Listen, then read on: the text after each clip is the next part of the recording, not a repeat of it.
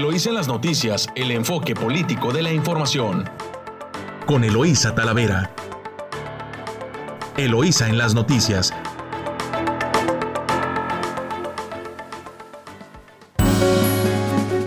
Muy buenos días, Ensenada. Hoy es martes 4 de mayo. Les saluda Eloísa Talavera, transmitiendo directo desde nuestro estudio a través de su emisora favorita Amor Mío en 92.9 de FM y en San Quintín con la chula en el 98.3 de frecuencia modulada.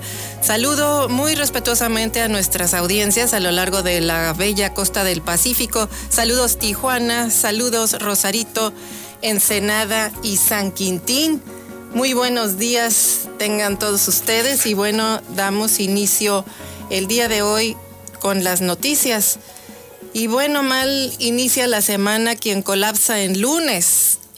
Y es que la peor tragedia en el metro de la Ciudad de México desde eh, su inicio de operaciones. Colapsa trave y se desploma convoy con pasajeros de la línea 12 del metro. Conocían de las fallas y ayer ocurrió la tragedia.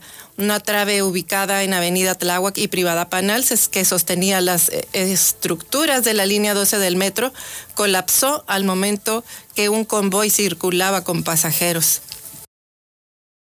Imponen remesas récord en marzo con 4.151 millones de dólares.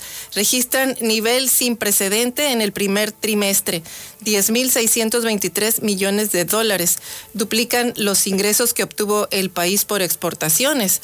El disparo en los envíos, en parte por el paquete económico de Biden, así lo opinan expertos.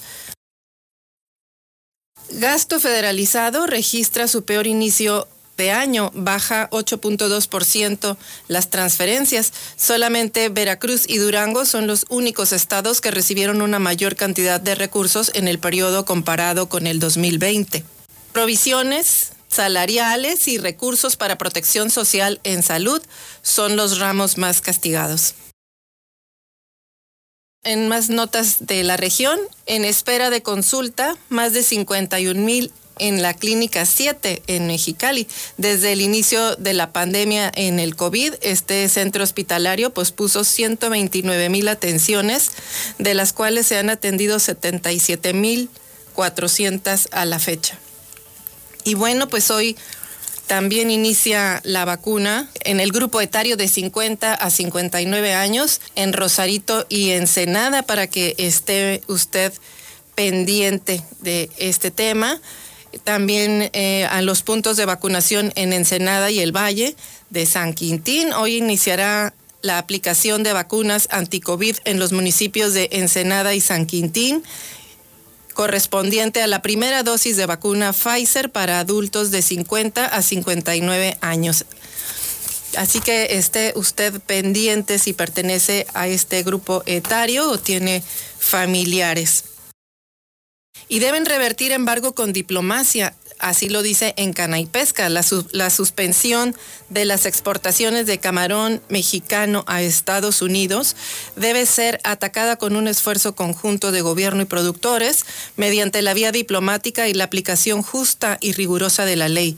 Así lo dice Sergio Guevara Escamilla, presidente de la Cámara Nacional de la Industria Pesquera y Acuícola Cana y Pesca y heredan oficios construyendo vida. Hombres dedicados a la construcción desde la infancia coinciden en que la falta de estudios no les ha impedido tener buenos ingresos económicos para formar y mantener a sus familias. Y es que ayer, con motivo del Día de la Santa Cruz y festejo de los maestros de la cuchara y el cemento, pues dieron una, una entrevista que compartiremos más adelante.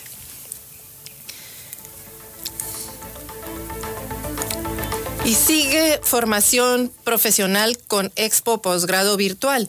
Con el fin de dar a conocer la oferta educativa de posgrado a nivel estatal, la Universidad Autónoma de Baja California, la UABC, realizará la Expo Posgrado Virtual de, del 5 al 7 de mayo para que las personas egresadas e interesadas en continuar su formación profesional pues tengan acceso a la información. Y bueno, pues en el tema también de vacunas, eh, no se tiene la vacuna Sinovac en México. Estamos a 35 días para que miles de adultos mayores reciban la segunda dosis antiviral. Y los adultos mayores de 60 años que se vacunaron el pasado marzo, del 19 al 30 de marzo, con la vacuna Sinovac, pues se encuentran preocupados pues el secretario de Salud, Alonso Pérez Rico, informó en la transmisión en vivo, pues que no hay dosis en existencia de este fármaco en el país. Así que si usted está buscando Sinovac, pues no hay en el estado, no hay en el país. Y bueno, pues vamos a ver cómo resuelven este, este, este problema, porque pues en teoría la segunda dosis debe ser un refuerzo de la, de la primera, pero la misma vacuna. Y otra noticia, en otra noticia crece el 10% en Baja California el sector manufactura. Durante los últimos tres meses de 2020, el crecimiento de la economía estatal alcanzó el 3.7%, señala indicador trimestral de la actividad económica del Estado, según INEGI. Bueno, pues esas son buenísimas, buenísimas noticias para nuestro Estado. Y bueno, pues hoy, como lo mencionaba, arranca la vacunación a personas de 50 a 59 años en Rosarito, Ensenada y San Quintín. La Secretaría de Salud comienza a inmunizar contra el COVID-19 a adultos a partir de los 50. Hoy, 4 de mayo, inicia la vacunación contra el COVID-19 a personas de 50 a 59 años y embarazadas en los municipios de Ensenada, San Quintín y Rosarito, dio a conocer Alonso Pérez Rico, secretario de Salud del Estado.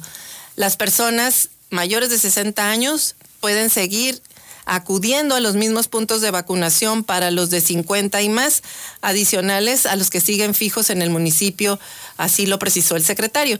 En esta etapa de vacunación, las personas de este grupo de edad y embarazadas recibirían o recibirán la primera dosis del laboratorio Pfizer. El funcionario recordó que debido al gran número de personas de este grupo de edad, lo más recomendable es que tanto los de 50 a 59 como embarazadas acudan con un formato impreso que puede encontrar en el portal de vacunación. Hasta el momento se han registrado 2.000 embarazadas quienes deben firmar una carta de consentimiento informado donde se explican los riesgos, así lo comentó. Y los sitios de vacunación pues están en Rosarito, en el en Baja California Center, es vehicular, el Centro de Salud Rosarito, que es peatonal, y el Centro de Salud Primo Tapia también es peatonal en el Cobach Plantel Rosarito, peatonal, y en la escuela primaria Plan de Ayala, que también es peatonal. Y los horarios van a ser de 8 a 4 de la tarde. En Ensenada, escuche bien usted, el Centro de Alto Rendimiento, el CAR, pues es acceso vehicular. El Instituto Tecnológico de Ensenada es peatonal. La escuela primaria Matías Gómez también peatonal y Escuela Profesora Petronila Sandes en la colonia Maestros, también peatonal, y el CECITE en Popular 89. Eh, todos los sitios operarán de las 9 a las 16 horas y en San Quintín, en la Escuela Normal, Secundaria 35, Jardín de Niños Colonet, en la Secundaria 105 Camalú, Escuela Primaria Emiliano Zapata y Escuela Primaria Vicente Guerrero todos en la modalidad peatonal y en los horarios de 9 de la mañana a 3 de la tarde. El secretario precisó que solo faltan de su segunda dosis un total de 30 mil adultos mayores de Tijuana, debido a que se están en espera del arribo de otra remesa del laboratorio Sinovac a nivel nacional. Eh, así que bueno, pues así está el tema de la vacuna para que no deje de asistir y en otra noticia similar al mismo tema, podría Día de las Madres detonar tercera ola. Secretario de Salud advierte que la segunda ola comenzó tras las aglomeraciones de Halloween. La pesadilla que se vive en otros países debido a los estragos de la tercera ola de contagios de COVID-19 puede detonarse en Baja California a partir del Día de las Madres si la gente desobedece la instrucción de no reunirse, advirtió el secretario de Salud. Pues ahí está este, la recomendación para que eh, se ponga atención en este tema y, pues no se vaya a, disparar a disparar eh, los contagios. Y regresando a noticias locales, heredan oficios y construyen vida. En el marco del Día de la Santa Cruz o Día del Albañil, celebrado ayer 3 de mayo, hombres dedicados a la construcción desde la infancia coincidieron en que la falta de estudios no les ha impedido tener buenos ingresos económicos para formar, mantener a sus familias. Tal es el caso de Martín Hernández, quien es originario de Oaxaca y quien tiene más de 30 años dedicados a la albañilería, misma labor que asegura dominar tras realizar las distintas tareas que se requieren con diferentes materiales. Pues ahí están muy orgullosos los maestros de la cuchara grande y el cemento.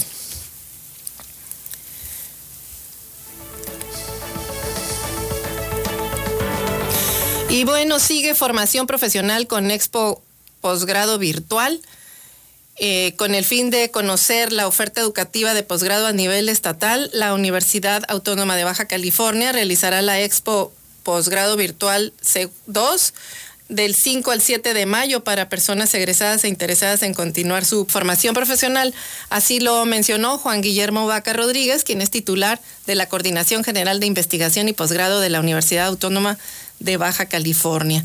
Así que bueno, pues ahí está para que se aproveche la oferta nacional e internacional a través de las plataformas virtuales y así puedan recibir mayor información, pues quienes gusten postular.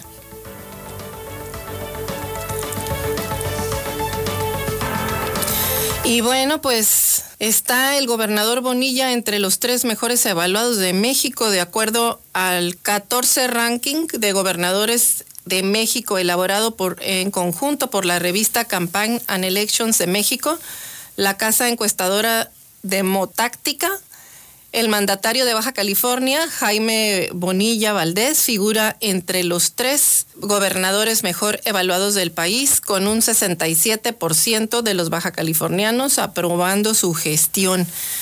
El mandatario de origen tijuanense se ubica en la tercera plaza a nivel nacional. Solo figuran detrás de él el gobernador de Yucatán, Mauricio Vila Dosal, quien cuenta con un 71.9%, y el gobernador de Querétaro, Francisco Domínguez, con un 68.5%. Bueno, pues, este, buena nota para, para el gobernador. Pero pues vamos a ver qué dicen los baja californianos el día 6, que es cuando emiten su calificación el 6 de junio. Y bueno, piden también eh, en la Cámara de Diputados, en la Comisión de Puntos Constitucionales de la Cámara de Diputados, se planteó derogar la fracción constitucional que establece que un ciudadano o ciudadana pierda sus derechos electorales por vagancia o ebriedad constitucionaria. O se piden permitir el voto a los vagabundos. Pues ya veremos. Bueno, continuamos eh, en información de interés comercial y regresamos con nuestro analista político Pablo Reina. Estás escuchando Eloísa en las noticias. Regresamos. Ya estamos de regresos, estimados auditorio, y bueno, tenemos también el comentario de nuestro analista financiero Pablo Reina. Pablo, buenos días. Ahora que están imponiéndose las remesas en el mes de marzo pasado que se impusieron a la alza, pues, ¿qué nos comentas al respecto? Muy buenos días, bienvenido. Muy buenos días, buenos días a todos de costa a costa, de frontera a frontera, de Matamoros hasta Ensenada. Bueno, interesante el tema de las remesas en donde nos pone eh, ahora sí que pensar cómo un gobierno norteamericano inyecta dinero a su economía, eh, hace reembolsos de impuestos, busca la manera de que las empresas se mantengan libres a través de la compra, eh, de la compra de bonos de, deuda, entran al rescate y el resultado es que los nacionales en Estados Unidos, que al final de cuentas son las personas que envían dinero para México, pues incrementan la cantidad de dólares que se están transfiriendo de Estados Unidos hacia nuestro país y ese es un dato muy importante porque significa que hay una recuperación económica en, Estados Unidos. Eh, las cosas las están manejando con el propósito de salir lo más rápido posible de la crisis, de la crisis de salud que se tuvo el año pasado y que seguimos teniendo. Pero es muy importante mencionar qué son las remesas. Las remesas son, es aquel dinero que proviene del extranjero, principalmente en nuestro caso de Estados Unidos, que viene a ser destinado a México para las familias, las esposas, los hijos, los papás que viven en, de este lado de la frontera y que se ven beneficiados por hijos que se fueron de migrantes o, están legalmente o trabajando o viviendo eh, allá y que con su nivel de ingreso pues deciden apoyar principalmente a sus familias del lado mexicano. Hay que mencionar que hay estados que donde dependen fuertemente de las remesas, como es el caso de Michoacán, de Guanajuato, del Estado de México, de Chiapas, por mencionar algunos, este, algunos estados, y que ellos dependen mucho de lo que les envíen. Si por algún motivo dejaran de enviar remesas estos conciudadanos a nuestro país, tendríamos pueblos que prácticamente estarían de, desapareciendo ante la falta de un, ingreso. Estando con un colega en Zacatecas me comentaba que la población es de aproximadamente 350 mil habitantes, pero cuando viene Semana Santa, vacaciones eh, largas, eh, no me para que sea una idea, la población debe ser alrededor de 750 mil. El 60% de la ciudad de Zacatecas oh, está fuera de, su territorio está prácticamente trabajando en Estados Unidos y mandan las remesas. Y hay pueblos pequeños que, cuando, que tienen alrededor de 200, 300 personas, que cuando vienen los periodos vacacionales llegan a tener hasta 22, 23 mil personas de todos los migrantes que llegaron a, ver, a regresar a ver a su, a, su, a su familia. Y esas son de las cosas que debemos de tomar en cuenta y valorar que los conciudadanos son una de las principales fuentes de ingreso para nuestro país a través de la entrada de divisas. Ahora, una vez que entran esas divisas a nuestro país, pues se ve beneficiada nuestra economía porque hay de excedente de dólares que nos permiten mantener los equilibrios en la volatilidad del tipo de cambio, eh, hay más ingresos para respaldar en, la moneda, eh, nos ayuda porque son financiamientos, son dólares o de lana que viene de, de, importación, importación no porque hayamos vendido algo, sino eh, porque esta gente que está allá está enviando esa remesa. Solamente para que se den una idea, las remesas ascendieron o se incrementaron el mes de abril en 2.6%, que se convierte en un nuevo récord de, de entrada de divisas, 4.153 millones de dólares fue lo que enviaron los conciudadanos a nuestro país.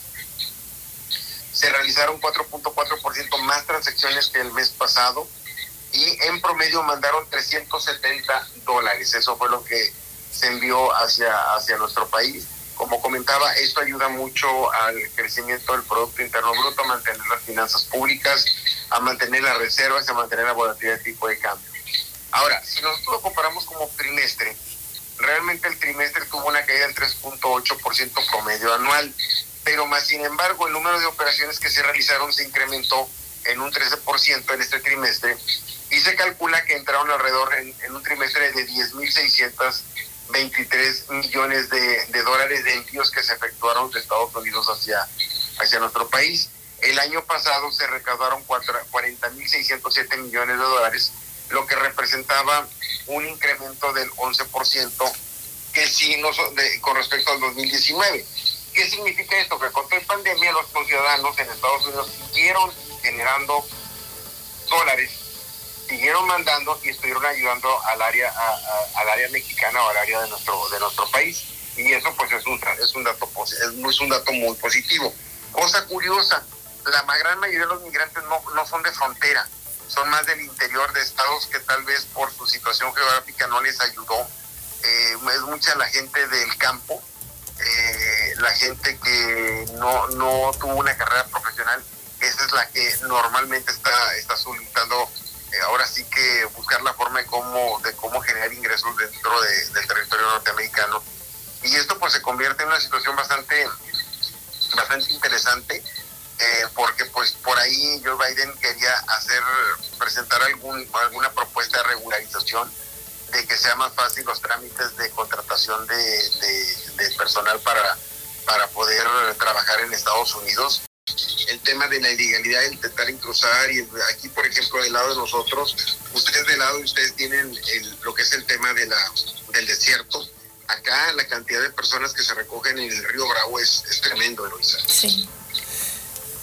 Sí, pues aquí se ha estado incrementando el tema de muchos, muchos migrantes en la frontera, pues por las medidas que también está tomando Estados Unidos. Pero fíjate que regresando al, tema de la consolidación de, las remesas, pues también en, el, en, Baja California, pues obvio también se, se consolidan y llegan más o menos a 300, 301 millones de dólares en el, en el primer trimestre.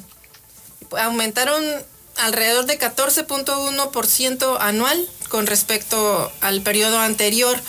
Eh, este, y bueno, pues eh, no, o sea, sí hemos tenido un estancamiento económico, pero bien lo mencionas ahorita, las condiciones de Estados Unidos que fortalecen la economía, pues nos pega directamente y, y, nos beneficia porque pues los connacionales tienen la oportunidad de traer recursos a, a los estados y están siendo mucho más importantes que las exportaciones, ¿eh? o sea. Este, Exactamente, todavía no repunta mucho lo que el sector de exportación porque ese sería el segundo, o más bien uno de los más importantes también en, en lo que es la, estamos hablando de lo que es la entrada de divisas. El turismo es otro que también fue golpeado muy fuertemente. Platicábamos con compañeros que se encuentran en Cozumel en donde diario arribaban alrededor de 400 barcos y en un mes no llegaban ni cinco, ahora con lo de la pandemia. Pues imagínate toda la infraestructura hotelera, toda la infraestructura restaurantera, turística, toda la cadena productiva que se generaba alrededor de, de 400 barcos que, que llegaban al, puerto de Cozumel y de repente no recibir absolutamente nada. Y que toda esa, esa derrama económica pues mantenía a esa, a esa parte del país. Entonces se vuelve muy, muy, complicado, pero aquí lo interesante es que las remesas están jugando un papel muy importante, sobre todo para que se logre equilibrar la economía. Esto va a seguir, de hecho, si tú recuerdas, Donald Trump quería cancelar los envíos de dinero hacia México o cobrar un impuesto especial que se hizo todo un, todo un show porque eh, no puedes, no le puedes limitar, si ya se pagaron los impuestos y son legales, no le puedes limitar la transferencia de esos recursos a ningún ciudadano que desea ayudar o mandarle dinero ahí que realmente lo necesita. Así es. Que no una polémica. Y también, también recuerdas antes que con, en otros sexenios había programas sociales que les llamaban 3 por 1 Los migrantes invertían, eh, este, por decirte algo, 100 pesos en una obra y el gobierno del estado y el federal le ponían 100 y 100, entonces eran paquetes 3 por 1 y se detonaba mucho eh, la construcción y, el, y el desarrollo local en beneficio de las comunidades de origen de estos migrantes. Y bueno, muchos beneficios de eso se han recortado. Ojalá que el gobierno federal y los estatales retomen esta práctica que sí daba resultados y que, oye, pues tres por uno en inyectárselo a la economía cuando los, los migrantes están enviando remesas en, en una cantidad importante, pues sería como un detonador bueno para la economía local, ¿no lo crees así? Exactamente. Mira, tiene que venir una reforma migratoria en Estados Unidos eh, que permita tener mayor cantidad de personas allá trabajando, porque es imposible que un país como el de Estados Unidos pueda depender de, única y exclusivamente de sus, ciudadanos. Eh, hay que ser conscientes que muchos trabajos que ellos tal vez no quieren hacer o no lo hacen, lo vienen haciendo los mexicanos o los latinos. Y a final de cuentas es un sector que realmente contribuye y ayuda.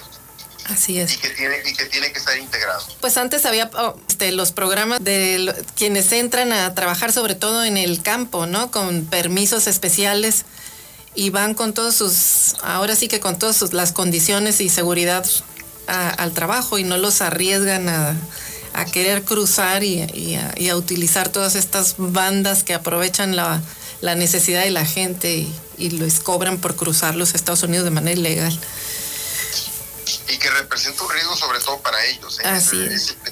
ese, tema este, pues tiene que ser fuertemente analizado.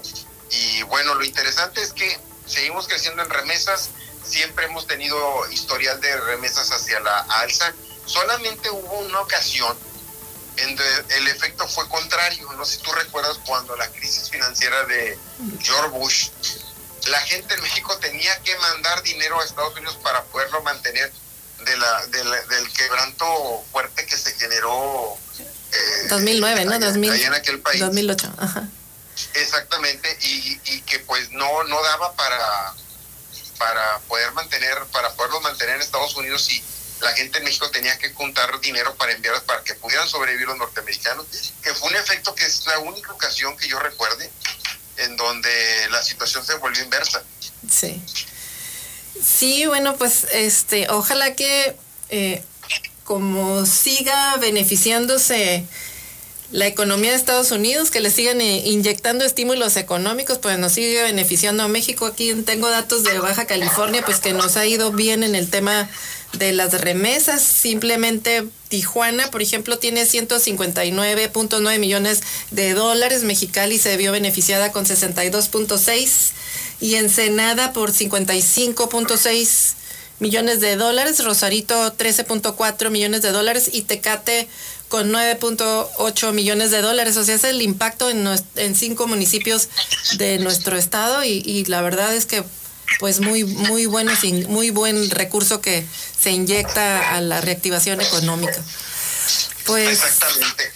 Pues bueno, eso es, lo, eso es lo más importante de todo esto, que las remesas tienen una función muy importante para nuestro país. Muy bien, Pablo, pues muy agradecidos con tu comentario, muy interesante, buena información y pues te esperamos por aquí en el próximo jueves con mucho más información financiera. Muchísimas gracias. Gracias, saludos hasta Tamaulipas también. Bueno, estimado eh, Radio Escuchas, nos vamos a, a un segundo corte comercial y regresamos con nuestro entrevistado. Estás escuchando Eloísa en las noticias. Regresamos. Pues muy buenos días, estimado auditorio. Estamos de regreso y bueno, pues hoy estamos aquí de mantenerles largos en, en nuestro noticiero en Amor Mío, su radiodifusora consentida. Está con nosotros Sergio Guevara. Sergio, bienvenido. Muchas gracias, Eloisa. Y bueno, pues estar aquí contigo. Gracias. Y bueno, pues hoy vienes como presidente de, de Canay Pesca. Oye, qué, qué reto tan interesante. Pero qué salto me diste de, del escenario político al político empresarial ahora.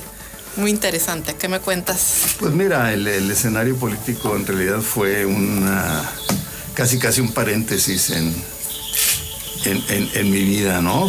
Un, pequeño episodio nada más. Este, eh, en realidad, pues estamos ya 30 años en el sector trabajando eh, y esto ha sido nuestra vida, ¿no? Entonces, eh, el día de hoy, ahora me toca encabezar la delegación Baja California de la, de la Cámara. Y este. Y pues aquí estamos, aquí estamos para promover el sector, para defenderlo eh, ante todas las amenazas que no son poquitas, ¿no? Pues fíjate, tenemos un, un estado privilegiado rodeado de costas de las costas del Pacífico y el Mar de Cortés y además con características distintas, con oportunidades de pescarías distintas. Sin embargo, como que a pesar de que es el que tiene una aportación importante al PIB del Estado, como que sigue sonando silencioso es eh, el, el sector pesquero. Y a veces se le presta mucho más interés a otro tipo de industrias cuando esa considero que pudiera ser algo que ah, podría detonar muchísimo más la economía en el Estado. Y desde la Cámara, eh, ¿qué encuentras que se venía haciendo bien, que continuarías? ¿Qué nuevos retos tú le impondrías en función de, pues, de, de tu programa que estás planteando con ellos? Claro, mira, eh, qué bueno que mencionas el tema de la actividad pesquera y acuícola en el Estado como parte de en economía, en donde lo más, más importante es justamente el gran potencial que tiene de desarrollo. Actualmente el gran problema que tenemos es que todo está centralizado en, en, la federación, todas las decisiones de la administración de los recursos pesqueros están centralizados en, en este caso en Conapesca, Mazatlán. Y esto eh, resulta muy, muy difícil que realmente se pueda aprovechar eh, todo el potencial. Entonces, uno de los planteamientos, una de las tareas que nos hemos eh, echado a cuestas es impulsar eh, no solamente la permanencia de la Secretaría de Pesca y Acuacultura del Estado, sino que darle, buscar que se descentralicen las funciones de la, de, la administración de los recursos pesqueros ah, bentónicos, es decir, los que están asociados al, al fondo, directamente al litoral, eh, exceptuando especies migratorias, pero todo lo que tenga que ver con nuestras costas, todos los recursos que tienen que ver con nuestras costas, tanto pesqueros como acuícolas, eh, consideramos que se deben descentralizar. Eh, aquí en el Estado se puede tomar el control, se puede tomar, se puede administrar de mejor manera, se puede vigilar de mejor manera. Aquí cuando nos conocemos todos, sabemos quiénes son de adeveras y quiénes no. Y, quienes han estado históricamente y porque de repente nos encontramos que llegan permisionarios que nunca han estado en la pesca, ¿no? Entonces, eh, eh, para nosotros ah, resulta fundamental eh, esta posibilidad de descentralizar. Es, nosotros pensamos que, por ejemplo, en el tema acuícola, sobre todo en lo que se refiere a moluscos bivalvos, se pudiera potenciar muchísimo la producción, ¿no? Eh, hay que tomar en cuenta que tenemos, estamos aquí a 100 kilómetros del mercado más grande del mundo. Eh, California nada más representa casi las por sí sola es la sexta economía mundial. Entonces, esto nos, presenta unas posibilidades enormes. Si esto le unamos los 1.500 kilómetros de litoral que tiene el Estado de aguas limpias, eh, vemos que el potencial, eh, también tenemos la tecnología, tenemos los centros de investigación, los institutos, eh, personal calificado, etcétera, ¿no? Y los proyectos que han iniciado, como el de Totoaba y el de otras semillas que han sembrado, pues sí han sido exitosos, ¿no? No tendría por qué no ser la expansión de, de esta industria. Correcto, es correcto. Sí, y, lo otro que me preguntas, bueno, pues eh, eh, Alfonso Rossiñol, que estuvo liderando la, delegación eh, durante los últimos tres años, pues ha hecho un magnífico papel y nuestra idea pues es por lo menos mantener el estándar y, y para ello también lo integramos dentro del equipo de la nueva mesa directiva. Entonces, eh, pensamos que tenemos un equipo bastante representativo que eh, nos puede, que, puede hacer una diferencia en, esto, ¿no? Claro. Oye, y por ejemplo, eh, los proyectos de cultivo, tú ves que pues no, hay muy poquitos, ¿no? Son, no, no son tantos y como que del lado de, tienes dos mares con condiciones distintas, ¿no? El del Pacífico de corrientes frías y el, y el del Mar de Cortés que tiene pues es una prácticamente una alberca de agua con temperatura distinta y, cálida. Sí, sí, ven ustedes posibilidades de impulsar mucho más el desarrollo de este tipo de pesquerías. Sí, mira, e, eso es, un tema muy, muy importante para, se tiene que poner en su justa dimensión. Tenemos aguas templadas en el Pacífico. Estas aguas templadas eh, significa que pueden vivir las especies justamente templadas, que por un lado existe tecnología para, para desarrollarlas y por otro lado existe un mercado ya eh, que se puede aprovechar. Por otro lado, en el, en el caso del Golfo es una zona subtropical, es una zona que eh, digamos en verano suben bastante las temperaturas, pero que también tiene condiciones de otras especies eh, para cultivar otras especies. Y estas otras especies lo que hace falta es un desarrollo tecnológico. Un desarrollo tecnológico que debe de ir, eh, digamos, ligado con la industria para poderlo aplicar y para poderlo aprovechar. ¿no? Esto es algo que consideramos clave. ¿no?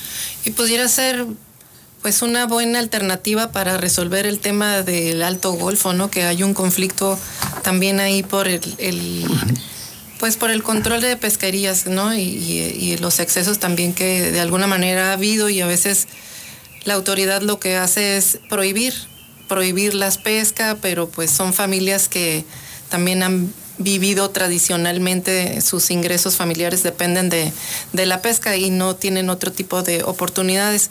¿Pudiera ser esta una, una solución o una respuesta a resolver ese tipo pues de problema que ahí está en stand-by, ¿no? Porque a veces les dan un, hay un programa que les entrega una mensualidad para que no pesquen y, cuiden o hagan otras actividades turísticas eh, o de conservación, pero pues no son suficientes nunca. Claro.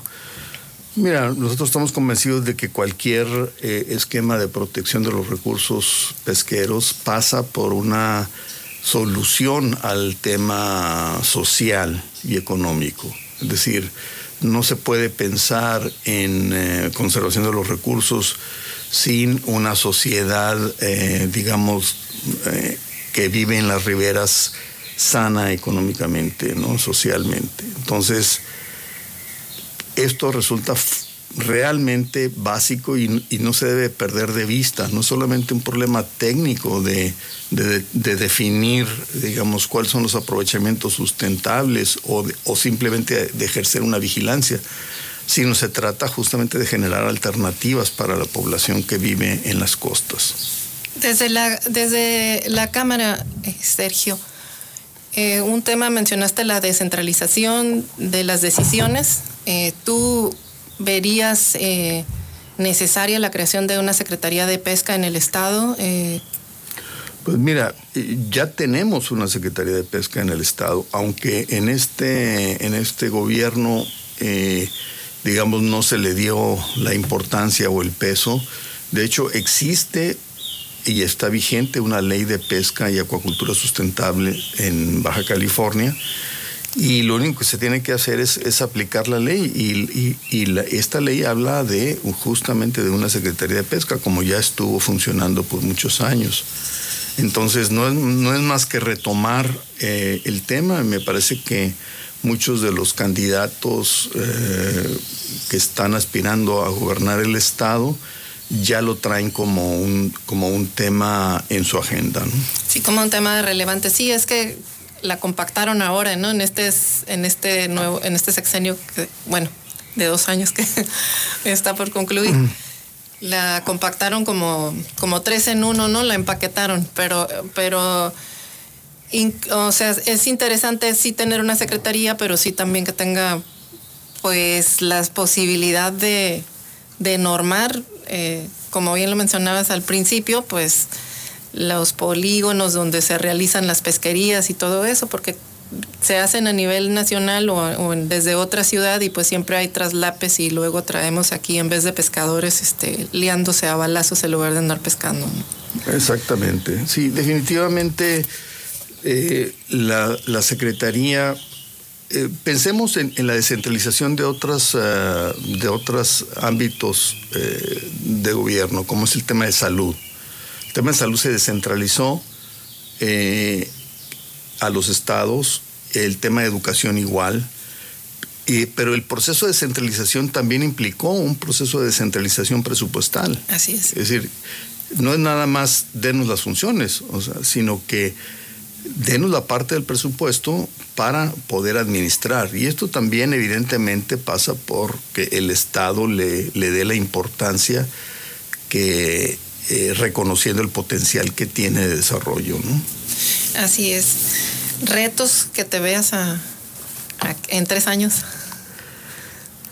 Bueno, ese es el, primer, el, primer reto en, en la en la Cámara me parece que el reto más importante es justamente este, el del poder descentralizar. Ese sentaría las bases para resolver todos los problemas. Si no damos este paso, vamos a seguir como, como hemos estado en los últimos 30, 40 años, eh, nada más quejándonos de todas las injusticias, de todas las ineficiencias que, existen en el sector. ¿no? Eh, hay que pensar que la presión social va en aumento y se necesita generar alternativas. Entonces, no es algo que, que debemos de perder de vista. Y a nivel nacional con la hay este el interés de los de los demás estados en, en empujar este eh, pues mira, el, el, tema no tiene que pasar por todos los estados. Eh, en la ley eh, general de pesca y acuacultura, la ley federal,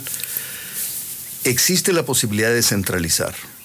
Está planteado en el artículo onceavo la posibilidad de hacer convenios con, los, con las entidades federativas.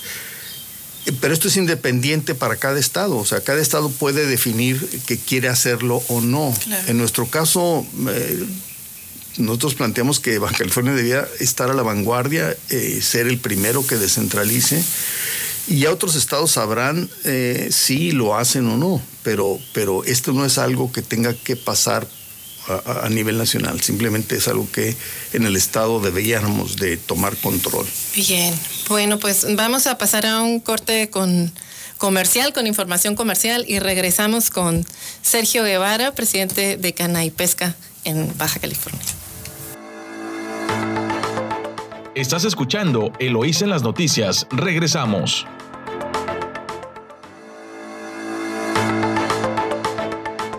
Bueno, estamos eh, de vuelta con Sergio Guevara y pues le preguntamos, Sergio, respecto del embargo al camarón que fuimos notificados como país, que, ¿cómo la ves al respecto desde tu visión ahora como presidente de la Cámara? ¿Se puede o no se puede revertir?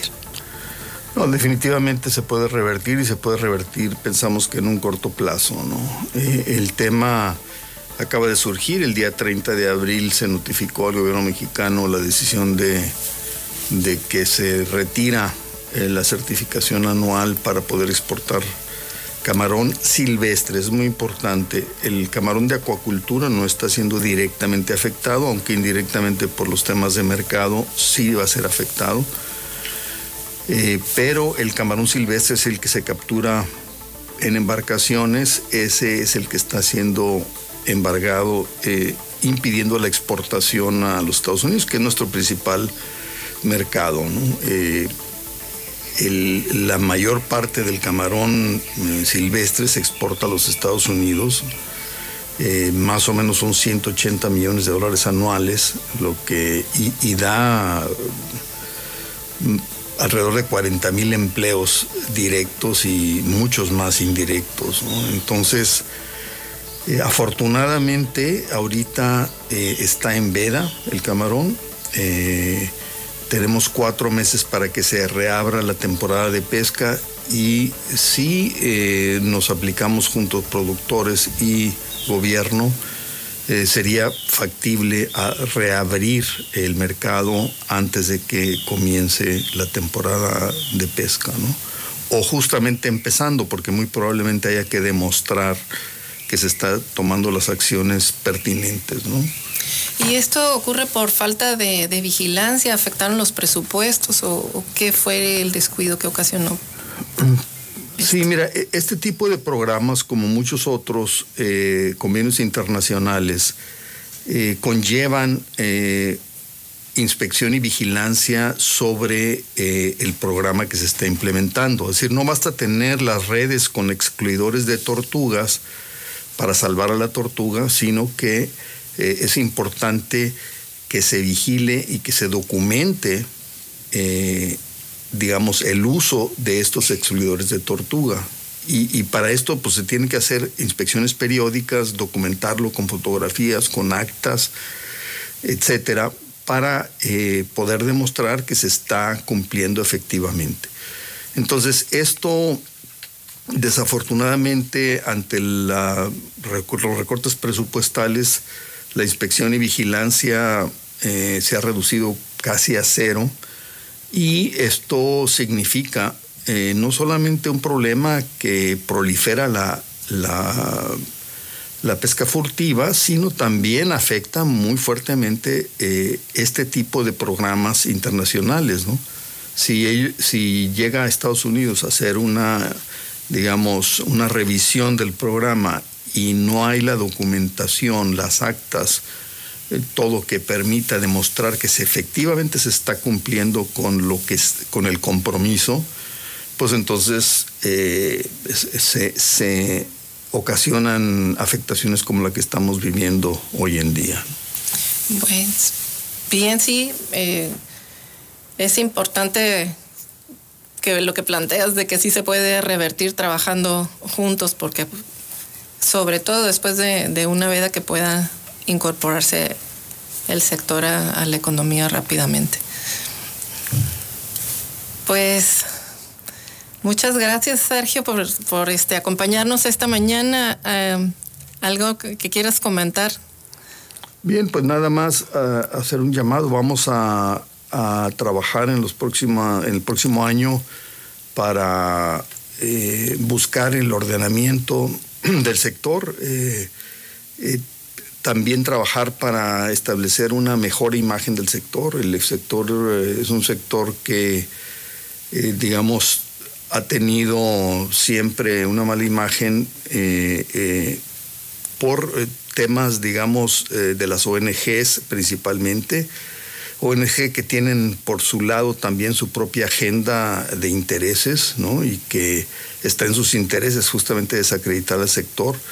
Y bueno, también hay que decirlo, hay temas que en el sector se tienen que corregir, hay que ser autocríticos y tenemos que corregirlos, no nada más diciendo que nosotros hacemos las cosas bien, hay que hacerlas bien y, en eso tenemos que trabajar.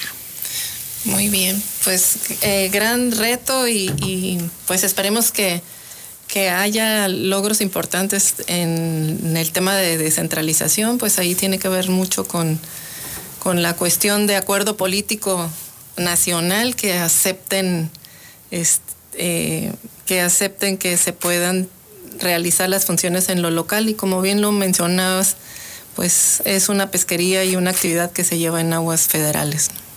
Exactamente. Pues mucho éxito, Sergio. Gracias por acompañarnos esta mañana y éxito en, en esta labor que inicias. Muchas gracias, Luisa. Un gusto.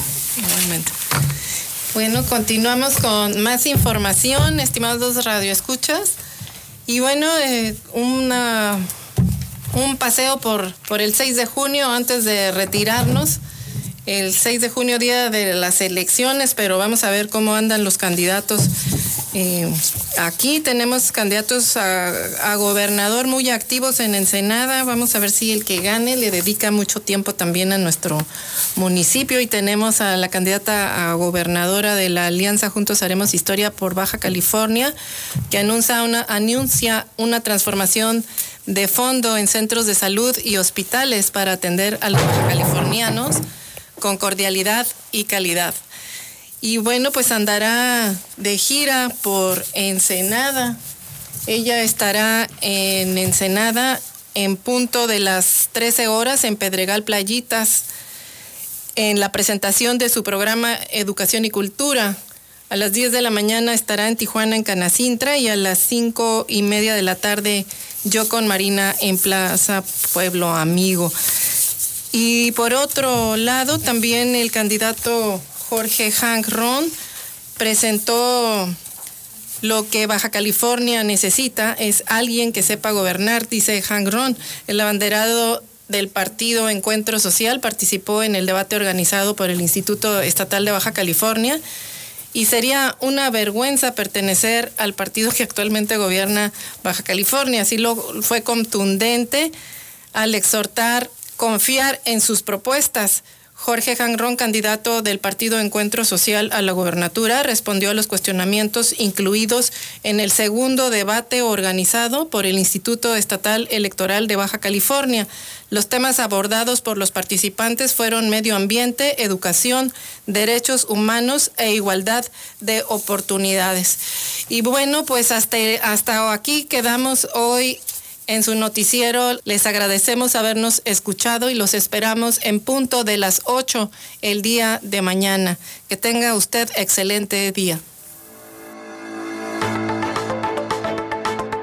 Eloísa en las noticias, el enfoque político de la información. Sintonízanos todas las mañanas de lunes a viernes a las 8 en Amor Mío 92.9 FM.